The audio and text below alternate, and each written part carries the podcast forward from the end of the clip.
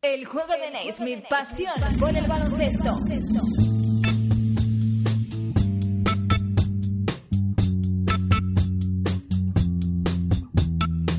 Hola, hola, ¿qué tal? Bienvenidos una semana más a este podcast del juego de Naismith.com. Bienvenidos a este capítulo número 43. Estamos metidos de lleno ya en pleno mes de junio. Estamos en el mes importante en el que se va a decidir quién se lleva la Liga Endesa, quién se lleva la NBA. Bueno, pues enseguida vamos con todo ello. Antes, si os parece, repasamos lo que ha dado de sí estos playoffs de la Liga ACB con Real Madrid y Barcelona solventando sus eliminatorias eh, por la vía rápida, victoria por 2 a 0 del Real Madrid ante el Herbalife Gran Canaria y también del Barcelona ante el Fiat Juventud. Por su parte, ha habido serie larga, entre comillas lo de larga, porque ya sabéis que los cuartos de final se juegan al mejor de tres partidos. En el caso de Bilbao Basket y Valencia se han impuesto los taronjas. Curioso porque no eran los que tenían el factor cancha a favor, precisamente. Consiguieron ganar en el tercer y definitivo partido en Miribilla por la mínima, 70 a 71. Por otro lado, Unicaja es el que se impuso en la última serie que nos queda por repasar. Victoria en el tercer y definitivo partido en el Martín Carpena, 89 a 77. Entre las cosas importantes que nos deja esta primera ronda de playoff en la Liga Andesa, pues por ejemplo ver que Luka Doncic está contando para Pablo Lasso. No sabemos si como escaparate ante una posible cesión la próxima temporada a algún equipo de élite o porque realmente puede tener un hueco eh, con tan solo 17 años en el eh, primer equipo del Real Madrid a las órdenes, como decimos, de Pablo Lasso. Esto lo referente a las, eh, los playoffs de la Liga Endesa. Recordar que arrancan las semifinales este jueves. Real Madrid, Valencia Basket por un lado, Barcelona, Unicaja por el otro. Hay que recordar que está en juego también una plaza de Euroliga. Ahora mismo el dueño es Unicaja, pero cuidado, porque si Valencia diera la campanada y consiguiera eliminar al Real Madrid, algo que parece poco probable por lo que ha pasado esta temporada, pero podría pasar.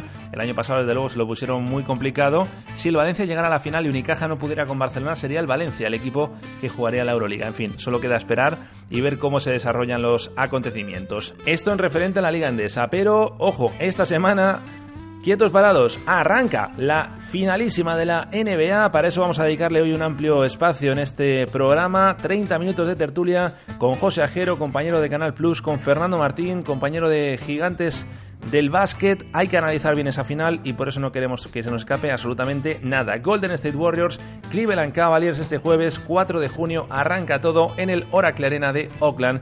Jugarán, ya sabéis, la dinámica, dos partidos, eh, primero en la cancha de Golden State Warriors, después dos en la cancha de los Cavaliers, si hiciera falta más partidos, que parece que sí, que puede ser una serie bastante larga, se jugaría después alternamente uno en, eh, en eh, Oakland, otro en Cleveland y el último, si hiciera falta un séptimo, sería de nuevo en el Oracle Arena. Estaremos muy pendientes de todos los detalles, ahora lo vamos a hablar en, a continuación con José Ajero y con Fernando Martín.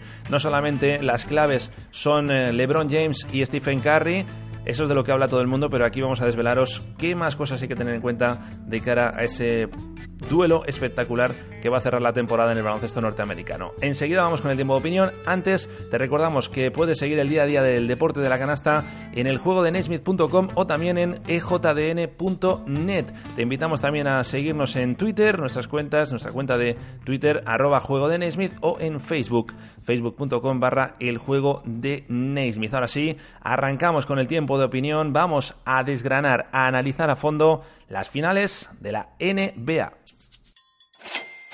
Estás escuchando el podcast del juego de Naismith.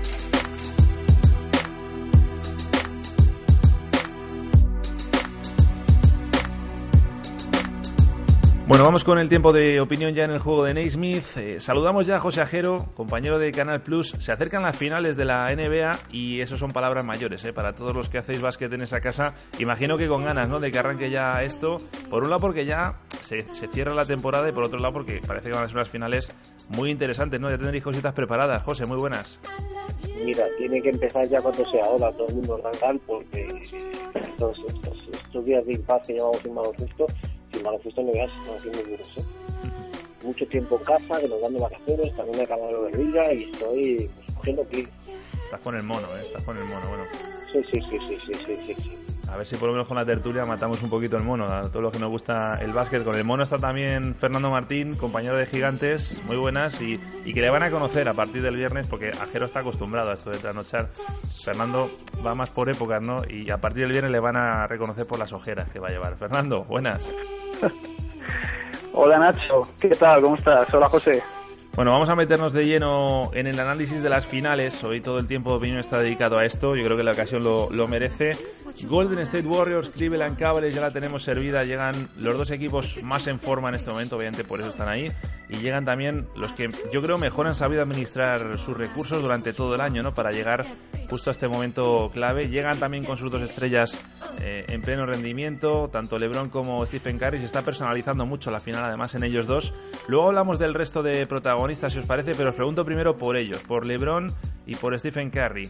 Eh, porque los dos parece que van a ser determinantes, pero ¿quién es más determinante para cada uno de sus equipos, desde vuestro punto de vista? Si tuvierais que apostar por uno de los dos, ¿quién puede ser más decisivo?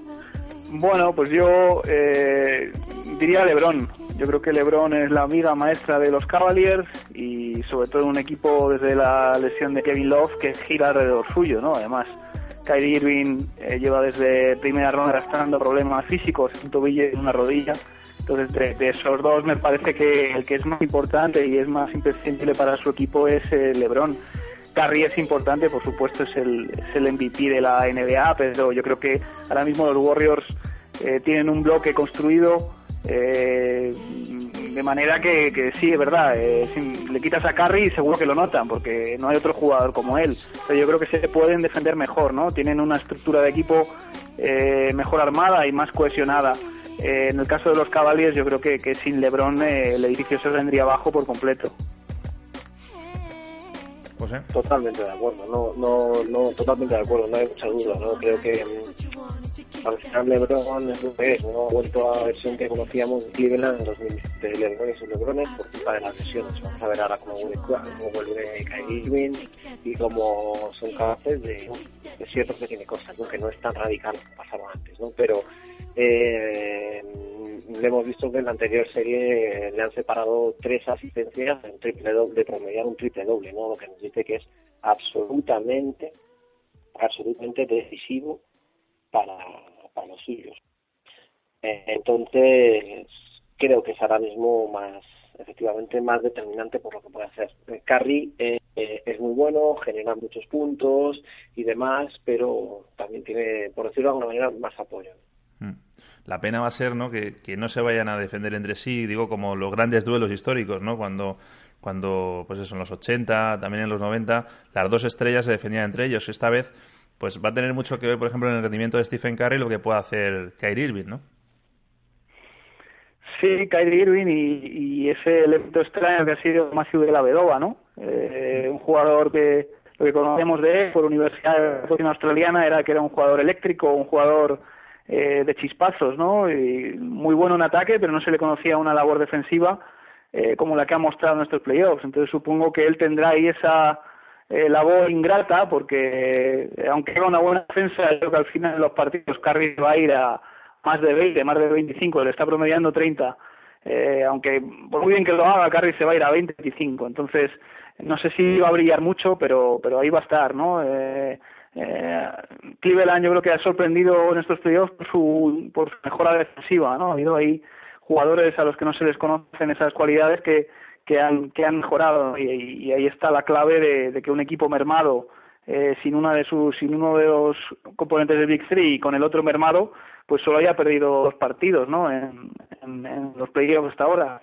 Eh, complicado, yo lo bastante complicado para para para Golden State y para sobre todo pues ese duplo puedo decir yo creo que va a haber momentos en los que León va a tratar de va a tratar de de, de hacer todo posible, hizo todo lo posible con todo lo que le gusta a él, va a intentar encararse con Carry sin Carry nada bien. Sí, Carry está que se sale, ¿no? Porque vemos cómo su afán competitivo.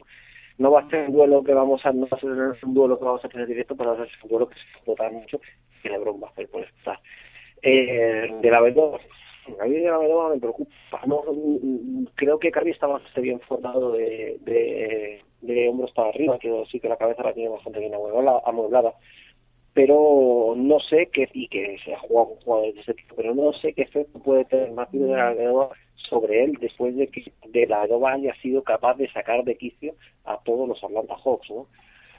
Entonces, bueno, yo creo que es una, es una final que va a tener eh, importantes y detalles bonitos que ver, como pues este, este de Vedova. Vamos a ver qué hacemos Bob también, que últimamente, últimamente no, desde que llegó lo está haciendo muy bien, ¿no? Pero es que estamos hablando de Cleveland, que a lo mejor me precipitaba antes diciendo de LeBron y los LeBrones, ¿no? Pero es un equipo que ha perdido nueve partidos en 2015, bueno, desde que se produce, desde que se producen los traspasos, ¿no? Y es una, es una barbaridad, ¿no? Que a lo mejor es bastante más equipo de lo que nos creemos y, y, precisamente no damos peso o, importancia viendo los números de LeBron a labores internas que pueda hacer tipos como de la Vedova o como ahora James Jones, que de repente mete triple. Me sorprende que ninguno citáis a Clay Thompson, bueno, también porque no os he preguntado, pero por ejemplo salía de la Vedova, pero no salía este nombre, ¿no? Es un poco la pareja de baile, obviamente, de, Stephen Curry. El hecho de que llegue tan en justito, ¿no? Parece que decía Steve Kerr que sí que va a, jugar en el primer partido, pero ¿cómo veis ese papel posible de Clay Thompson? Está claro que si se centran en Curry, ha demostrado ya eh, su Splash Brother, ¿no? Que, puede llevar también la iniciativa. Bueno, Clay, es, Clay Thompson es un jugadorazo, yo creo que, que, todo el mundo ya conoce lo que es capaz. Eh, en playoff está eh, teniendo unas medias un poco más bajas que en, que en regular season, pero, pero el, efecto que hace, no esa combinación de, golpes que es, que, es tener a Curry y a Clay Thompson, eh, pues es, son el, mejor backcourt de la liga sin, sin discusión. Y, y lo de que va a llegar, bueno, vamos a verlo. Eh, el protocolo de la NBA eh, respecto a las conmociones cerebrales es muy estricto.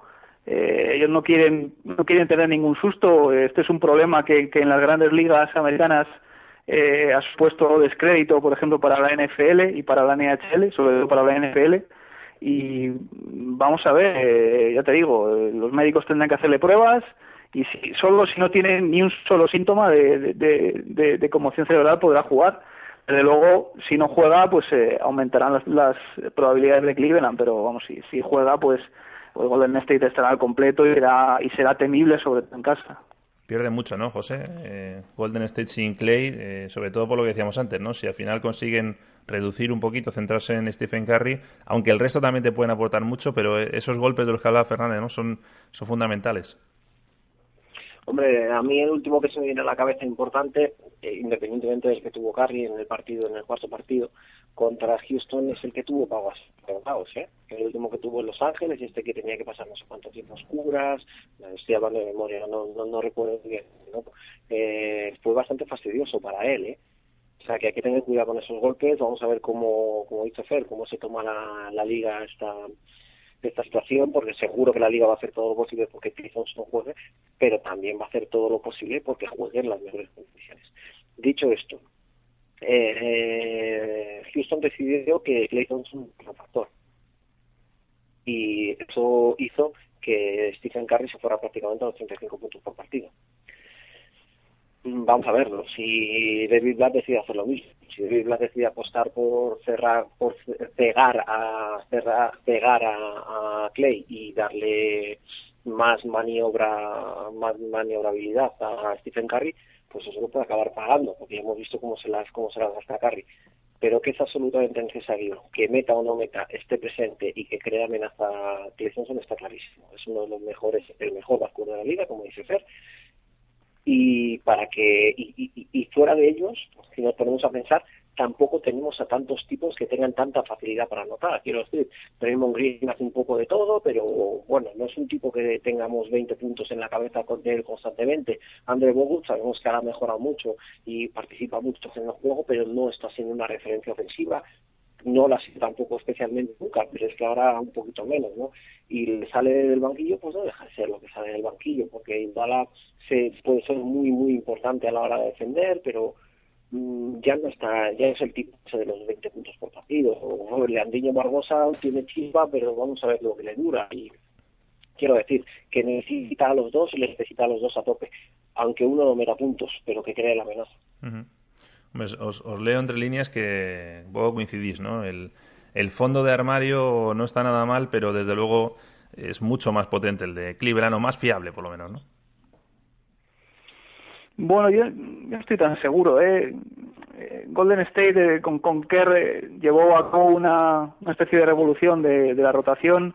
Eh, primero metiendo a Draymond Green como titular con la lesión de David Lee, luego David Lee se ha quedado en el banquillo, eh, poniendo a Iguodala también en la segunda unidad, un jugador con esa experiencia,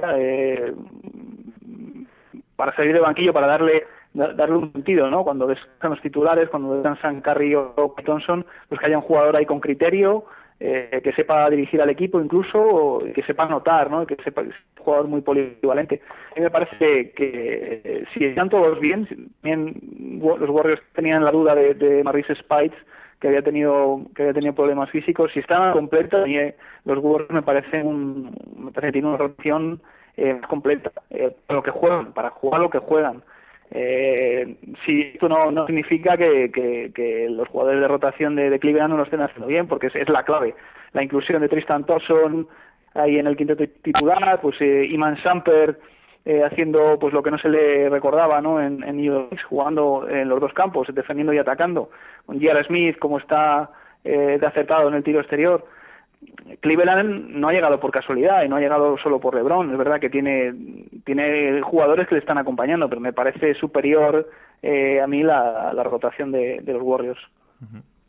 Sí, sí, totalmente. Es que fíjate, eh, a cada nombre que decía hacer eh, le puedes poner un Warrior. ¿eh? A cada nombre que dice Fer le puedes poner un Warrior, porque si queremos hasta LeBron le podemos poner un Warrior. Queremos decir, la batalla que estamos hablando es LeBron contra Curry una batalla desigual físicamente, pero es una batalla en la que uno tiene, bueno, no sé si mucho más talento, pero tiene talento eh, superior al de Lebron, ¿no? Eso no lo podemos negar. Pero mm, libra como se ve, como se ve, como se miden los combates de boxeo, mm, ojito, ¿eh? menos experiencia para Warriors, pero más fondo de plantilla. Es que no hemos hablado todavía de Harrison Barnes. Entonces, un 3 que de momento tiene cuerpo para defender a Lebron. No sé si lo va a hacer mucho, lo va a hacer poco, si lo va a hacer bien, lo va a hacer mal, pero tiene eh, la vez que ha cogido sobre todo ese año, que es tipo que se puede quedar en la esquina, esperar y las va a meter. Pues aquí Guadala a lo mejor no lo va a hacer, va a poder defender más a, Lebron, pero no va a poder participar con tanta chispa en ataque.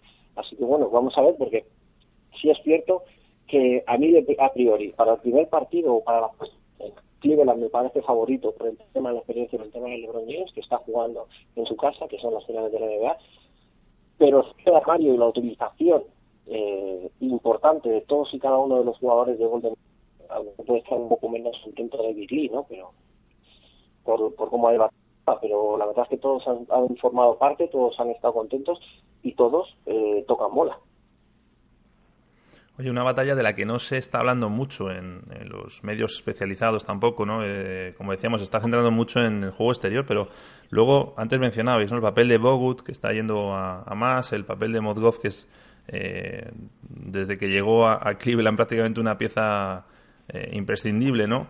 Eh, quizás esto es un poco frivolidad, ¿no? Hablando de LeBron James, estando LeBron James en pista, hablar del juego interior, bueno, al final LeBron va a poder jugar donde él quiere, incluso ocupar posiciones interiores en, caso de que el par le, sea favorable, ¿no? Pero Bogut y Motkov sí pueden jugar mucho, sobre todo en las segundas opciones, ¿no? Sí, bueno, si, si miramos también las últimas finales de la NBA, eh, al final toda la acción se centra en, en, los grandes, pero luego siempre hay un elemento extraño, ¿no? Alguien que no esperas que sea muy decisivo, pues eh, bien como Danny Green, eh, o el año pasado, o, Ray Allen el anterior, y gente que es al final la que te da la victoria, ¿no? Porque eh, los, las estrellas, pues más o menos van a estar compensadas, van, más o menos van a hacer el mismo daño, pero al final son los demás, los secundarios, los que los que los que desnivelan la balanza pero bueno no, tengo muy claro yo qué papel van a tener eh, las dos grandes torres los dos grandes jugadores interiores que tienen eh, cada uno de los equipos porque estos son dos equipos que se lo juegan que juegan todo por, por fuera no sobre todo los Warriors. Eh, los Warriors tienen prácticamente hecho eh, batido el récord de, de triples anotados en unos playoffs que, que, que fijó el año pasado los San Antonio Spurs y que Golden State yo creo que en el segundo o en el tercer partido lo van a lo van a reventar.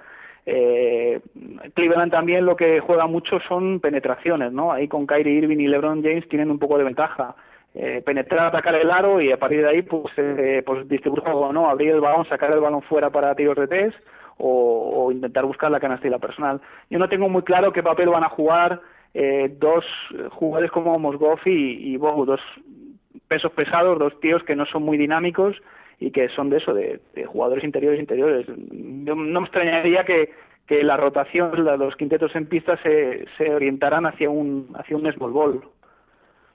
Sí, sí, totalmente. Además es que lo hemos visto. Yo creo que el tema de 5 en esta serie, o por lo menos en lo que hemos visto en playoff, no sé por dónde va, por dónde va a tirar, porque lo mismo un entrenador ve que es una buena manera, tanto que como Black, Black ven que es una buena manera lo de incluir un perro grande ahí y, y, y, y tratar de jugar baloncesto más estático, ¿no? Pero hemos visto que los dos equipos han estado mucho más a gusto cuando han jugado sin 5, así que yo creo que lo del 5 de momento va a ser un poco postureo, la palabra tan de moda, ¿no? Saldrán con un 5 porque los equipos salen con un 5, pero creo que a la mínima lo pillarán. Mm, también hay, incluso en el 5, veo más ventaja para más ventaja para Golden State, porque estamos en lo mismo. Mm, resulta que de dos series a esta parte, Festus Eseli se ha convertido en un jugador de rotación. Y Festus Eseli tiene por lo menos 15 minutos buenos contra Mosgov. Entonces, no lo sé si a lo mejor puede intentar darle por ahí stickers, pero creo que no. Creo que los dos equipos han estado a gusto cuando han estado bajos. Y estar bajos significa, pues bueno, pues eh, de Draymond Green como 5, pero como uno de los jugadores más altos, y, LeBron James como Tristan Thompson como mucho. Lo que sí parece es que los, los partidos que han jugado entre ellos en, en fase regular, ¿no? por cómo han ido evolucionando los dos equipos, no sé si se pueden tener mucho en cuenta. Recordemos que jugaron en enero, eh, ese primer partido no lo juega LeBron, gana Golden State. Eh, no sé, no recuerdo la, la, diferencia, pero sí que ganó. sí, claramente. Sí. sí, Cada uno, cada uno ha ganado, cada uno ganó su partido en casa y además de manera, de manera consistente y además, como tú dices, en, el primero en Golden State no, no jugó LeBron. Entonces, bueno, yo no creo que se puedan que se puedan tener de, de, referencia, sobre todo por la importancia de, que tiene una final de la NBA. Y es lo que decía José antes, ahí la experiencia eh, cae, cae, del lado de los, de los Cavaliers y toda la presión del lado de los Warriors, eh, que, han, han, estado intratables en casa durante toda la temporada, pero el factor cancha solo es ahora cuando empieza, cuando tienes que hacerlo valer, ¿no? Es ahora cuando no puedes dudar y cuando tienes que, que, que aprovecharlo. Entonces veremos, vamos a ver, yo creo que ese es el, el, gran aliciente, ¿no? Ver cómo responden ante la presión y ante una situación que no conocen, pues eh, pues gente como Stephen Curry o Clay Thompson o todos los Warriors. Los partidos de, de fase regular, José, van a servir solamente para que puedas hacer tú unas imágenes de apoyo, ¿no? Para cuando hagáis el programa, poco más. No sé si ahora mismo no sirve absolutamente para nada. Ahora mismo sirve para nada. Me va a usar también bastante el duelo de banquillos, ¿eh? vamos a ver por dónde sale uno y por dónde sale el otro. Eh, porque sinceramente, por mucho que me guste Steve mmm, bastante más avanzado eh, las X y las OEs de David Black. Vamos a ver, seguro que va a ser un buen duelo, porque eh, por mucho que Steve no controle, o sea, o no tenga tanto conocimiento del juego, eh, no está mal acompañado ni ha tenido malos profesores. No, desde luego. Entonces, bueno, hay, evidentemente va a haber un montón de cosas que, que ver y que, y, y, y, y, que examinar, ¿no? Y una de ellas va a ser el nuevo entrenador será pero nada más. Sí, ahí os, os, quería preguntar yo ahora por eso también, porque eh, hay mucha mofa, ¿no? Aquí en Estados Unidos, eh, en relación a, a, David Blatt, obviamente también, eh, el público norteamericano siempre se va a posicionar a favor de, Steve Kerr que no de David Black, que acaba de llegar y que es un desconocido, pero me hacía gracia, por ejemplo, algunos memes, ¿no? Los que salían eh, los dos entrenadores de las finales, a la izquierda salía la foto de, de, Steve Kerr, a la derecha la foto de LeBron James, ¿no? Se habla mucho de esto, ¿no? De, de la capacidad que tiene LeBron para, para, para, absorber ese momento de tiempo muerto, ¿no? Y a mí lo que me llamaba la atención sobremanera, en el caso de David Blatt, no sé si esto es positivo o negativo, pero que incluso en algunos tiempos muertos no solamente es que LeBron sea el que se dirige a los compañeros, es que David Blatt está fuera del círculo. es, es, curiosa, es curiosa la situación, eh, porque Steve Kerr es un entrenador novato, pero pero es una figura consoladís, consol, consol, muy consolidada en, en la NBA, tanto como jugador, luego como, como directivo y como, y como comentarista. Y en cambio David Blatt, que tiene una trayectoria como entrenador sí. mucho más sólida eh, y mucho más prolongada, es el novato y es el que no conoce eh, la situación, no conoce cómo se mueven aquí las cosas y que y el que protagonizó yo creo que uno de los momentos de los playoffs cuando pide aquel tiempo muerto eh, en Chicago cuando no le quedaban y, luego cuando diseña la última jugada para que él saque LeBron de fondo Eh, entonces, bueno, eh, yo creo que se presta, ¿no? Se presta a que la gente eh, se meta un poco con él, pero bueno, eh, ya sabemos cómo es esto. Eh, yo creo que con, con las victorias y si gana la NBA, pues eh, todas las críticas se, se cambiarán por respeto y aquí todo el mundo se tragará sus palabras, como siempre. La carta de presentación, Yo desde luego, solo- si gana, no es mala, ¿eh? Yo solo os digo una cosa, claro, es que en 13 meses ha ganado la Liga en la NBA. Entonces, mm, ya a partir de ahí, que digan lo que quieran. O sea, es que es un poco la cultura americana, ¿no? Que es muy buena para unas, muy buena para muchas cosas, pero también tiene sus cosas malas, ¿no? Y es esto, primero, de, de no catalogar a Black como uno de los suyos. Bueno, pues ya está. Si no le catalogan como uno de los suyos, ¿qué le vamos a hacer? Un entrenador europeo que no se entera cómo son las cosas. Bueno, pues nada, pues maravilloso. Así veremos cómo van las cosas. Oye, ¿os ha Es, cu- sorprendido? es curioso porque porque ellos no le tratan como uno de los suyos y aquí en Europa yo creo que tampoco le tratamos como, como uno de los No, nuestros, porque él es, patria. Sí, sí, totalmente. él, es de- él es americano y es de formación americana, de Universidad de Princeton, Pete Carril, aunque luego es verdad que haya desarrollado su, su carrera en básquet FIBA. Es un entrenador sin patria, no, no, no le reconocen en ninguno de los... Bueno, Israel sí le, le reconoce, ¿no? Como casi... Ahí sí, ahí sí. Ahí sí tiene por lo menos donde uno- algún sitio donde le reconozcan un poquito más. Os iba a preguntar si, si os ha sorprendido, a mí particularmente sí me ha llamado la atención, porque sí es verdad que eran los dos favoritos, ¿no? Pero la facilidad con la que han pasado los dos a, a la gran final, un poco también en respuesta a lo que decía José, ¿no? Del mono este que tenemos todos de baloncesto, acostumbrados a finales de conferencia pues mucho más largas, ¿no? ¿Os sorprendió esta facilidad de los dos equipos para, para alcanzar la final? Yo no te voy a decir que me haya fastidiado, que me haya, que me haya sorprendido. Fastidiado sí, que- eso sí lo sabemos. No, no, que me han, que me han jodido un poco estos playoffs, ¿eh? sí, os lo digo porque no sé, como he visto equipos que a lo mejor no merecían tanto, quiero decir, eh, no llega San Antonio y ya a todos eh, se nos parte un poquito el corazón, porque sabemos que juegan al baloncesto perfecto. Y dices, bueno, no llega San Antonio, pues que gane el siguiente mejor, que es Clippers a lo mejor. Mm, quiero decir, por ese lado del cuadro. Y resulta que a los Clippers les, les ganan unos unos Golden State Warriors, o sea, perdón, unos Golden State Warriors, unos Rockets, que vale, que muy bien, que perfecto, pero que vimos perfectamente que en dos partidos de Los Ángeles hicieron el ridículo más absoluto con el hack a, con el hack a, a Jordan, perdiendo luego los partidos de 40 puntos.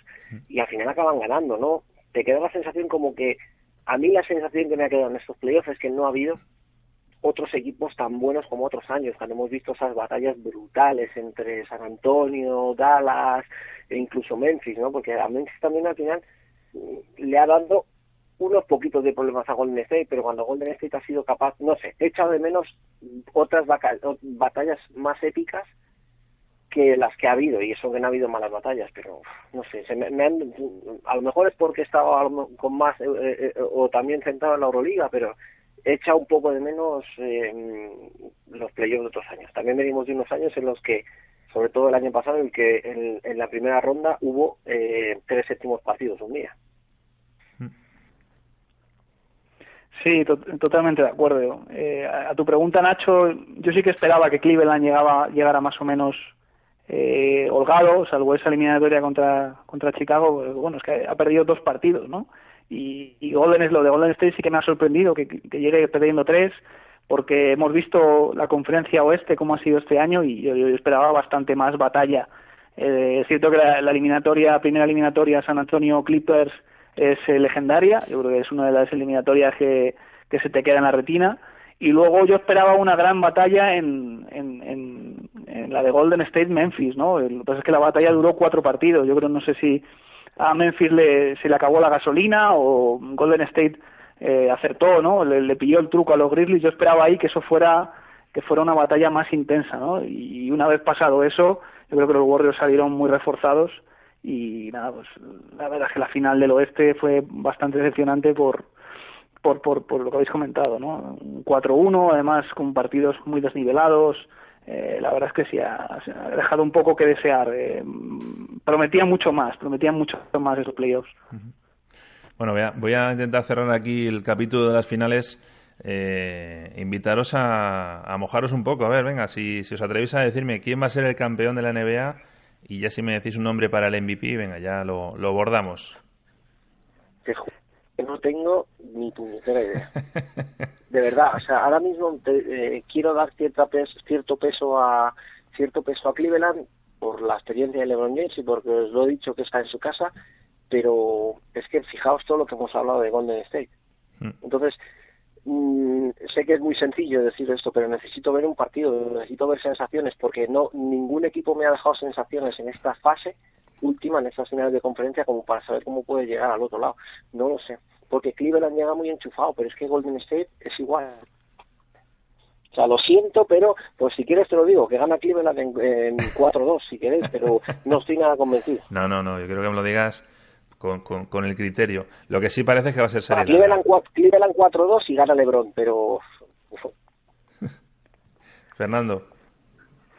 Estás igual, ¿no? Pues yo, yo no, bueno, yo voy a apostar por los Warriors. Ah, eh, a mí sobre, sobre el papel me parecen mejor equipo, un equipo más completo y si no se vienen abajo por la presión, si no les puede la presión y, el miedo por el miedo a ganar y, y pues eso la, inexperiencia eh, yo creo que, que deberían deberían ganar los Warriors sobre todo empujados por por la grada no por el factor cancha eh, para mí Golden State pues no sé en cinco en seis partidos te, diría bueno vamos a poner seis. Y MVP pues eh, Stephen Curry. Bueno, no está mal. Lo, lo, que está claro es que parece que vamos a tener todavía muchos postpartidos con el señor Stephen Curry y su adorable hija, ¿no? Parece que ya se va a convertir en, en tradición, ¿no? Le ha traído suerte en, en, las finales de conferencia, lo va a intentar también hacer ahora.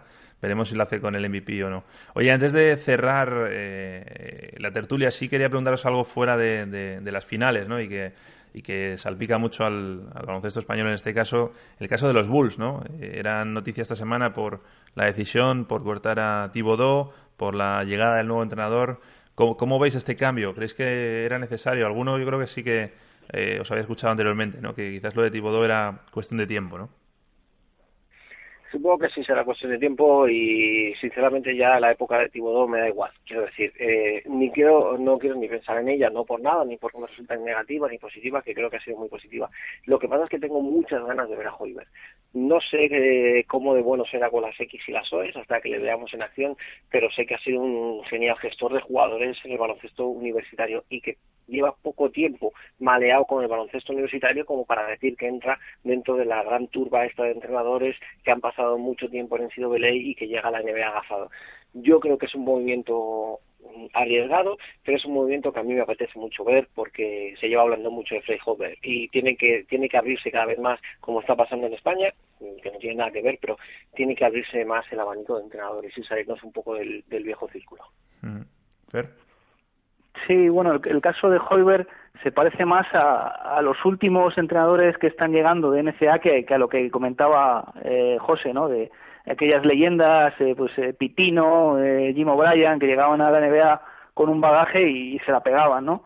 Eh, ahora llega una nueva generación de entrenadores como Brad Stevens, eh, como Fred Hoiberg, que están, que son como mucho más, tienen un, modo de, de, entrenar como mucho más sofisticado, con eh, con el uso de las estadísticas que ahora cada vez llevan más peso, tienen más peso en la NBA y con ganas de, pues eso, de, hacer las cosas diferentes. Yo creo que, bueno, el legado de, eh, eh, los números de Tibodó son impresionantes, el porcentaje de victorias es tremenda, cómo, cómo, cómo, consiguió que Chicago con, con las lesiones graves de, de Derrick Rose no se viniera abajo y, siempre estuviera en playoffs y siempre compitiendo.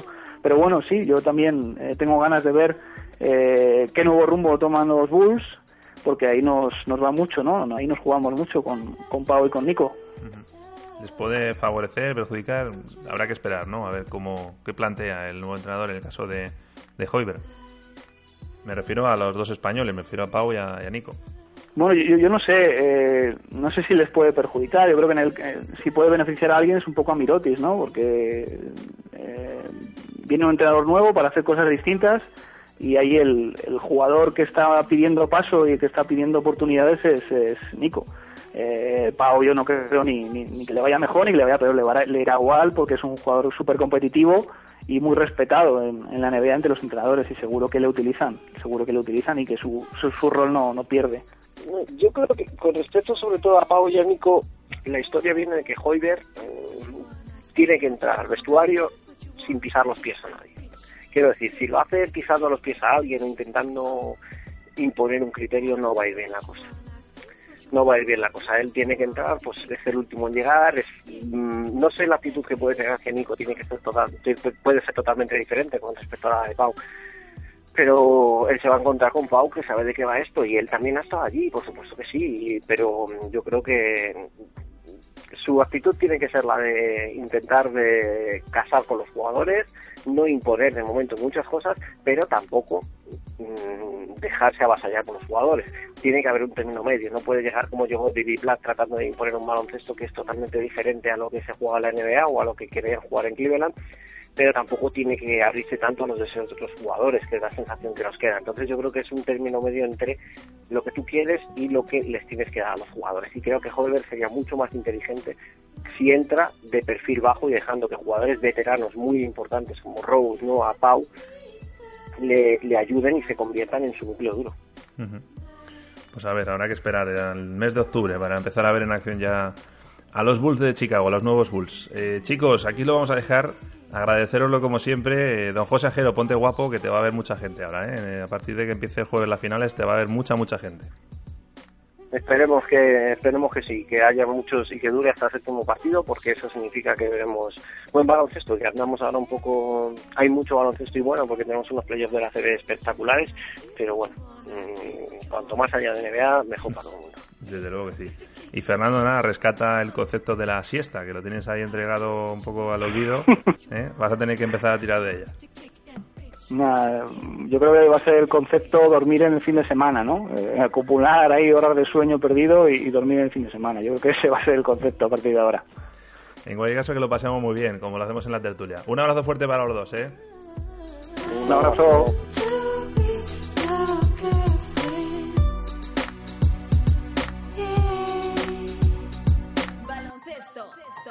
Eso es el juego de Naismith.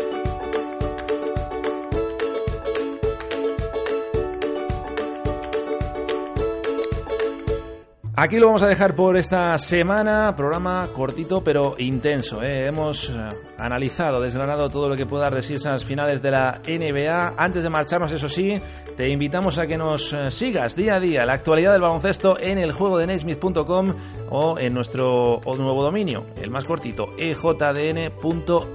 También te invitamos a que nos sigas en nuestra cuenta de Twitter, arroba juego de Naismith o en Facebook, facebook.com barra el juego de Naismith. Un placer, como siempre, tenerte ahí al otro lado. Te citamos para la próxima semana. Habrá mucho que analizar. Ya habrán comenzado las finales de la NBA y también estaremos ya, quizás, sabiendo eh, mucho más sobre los futuros finalistas de la Liga Endesa. Aquí te esperamos el próximo martes. Como siempre, pasamos lista, ¿eh? No faltes. Sed buenos. Adiós.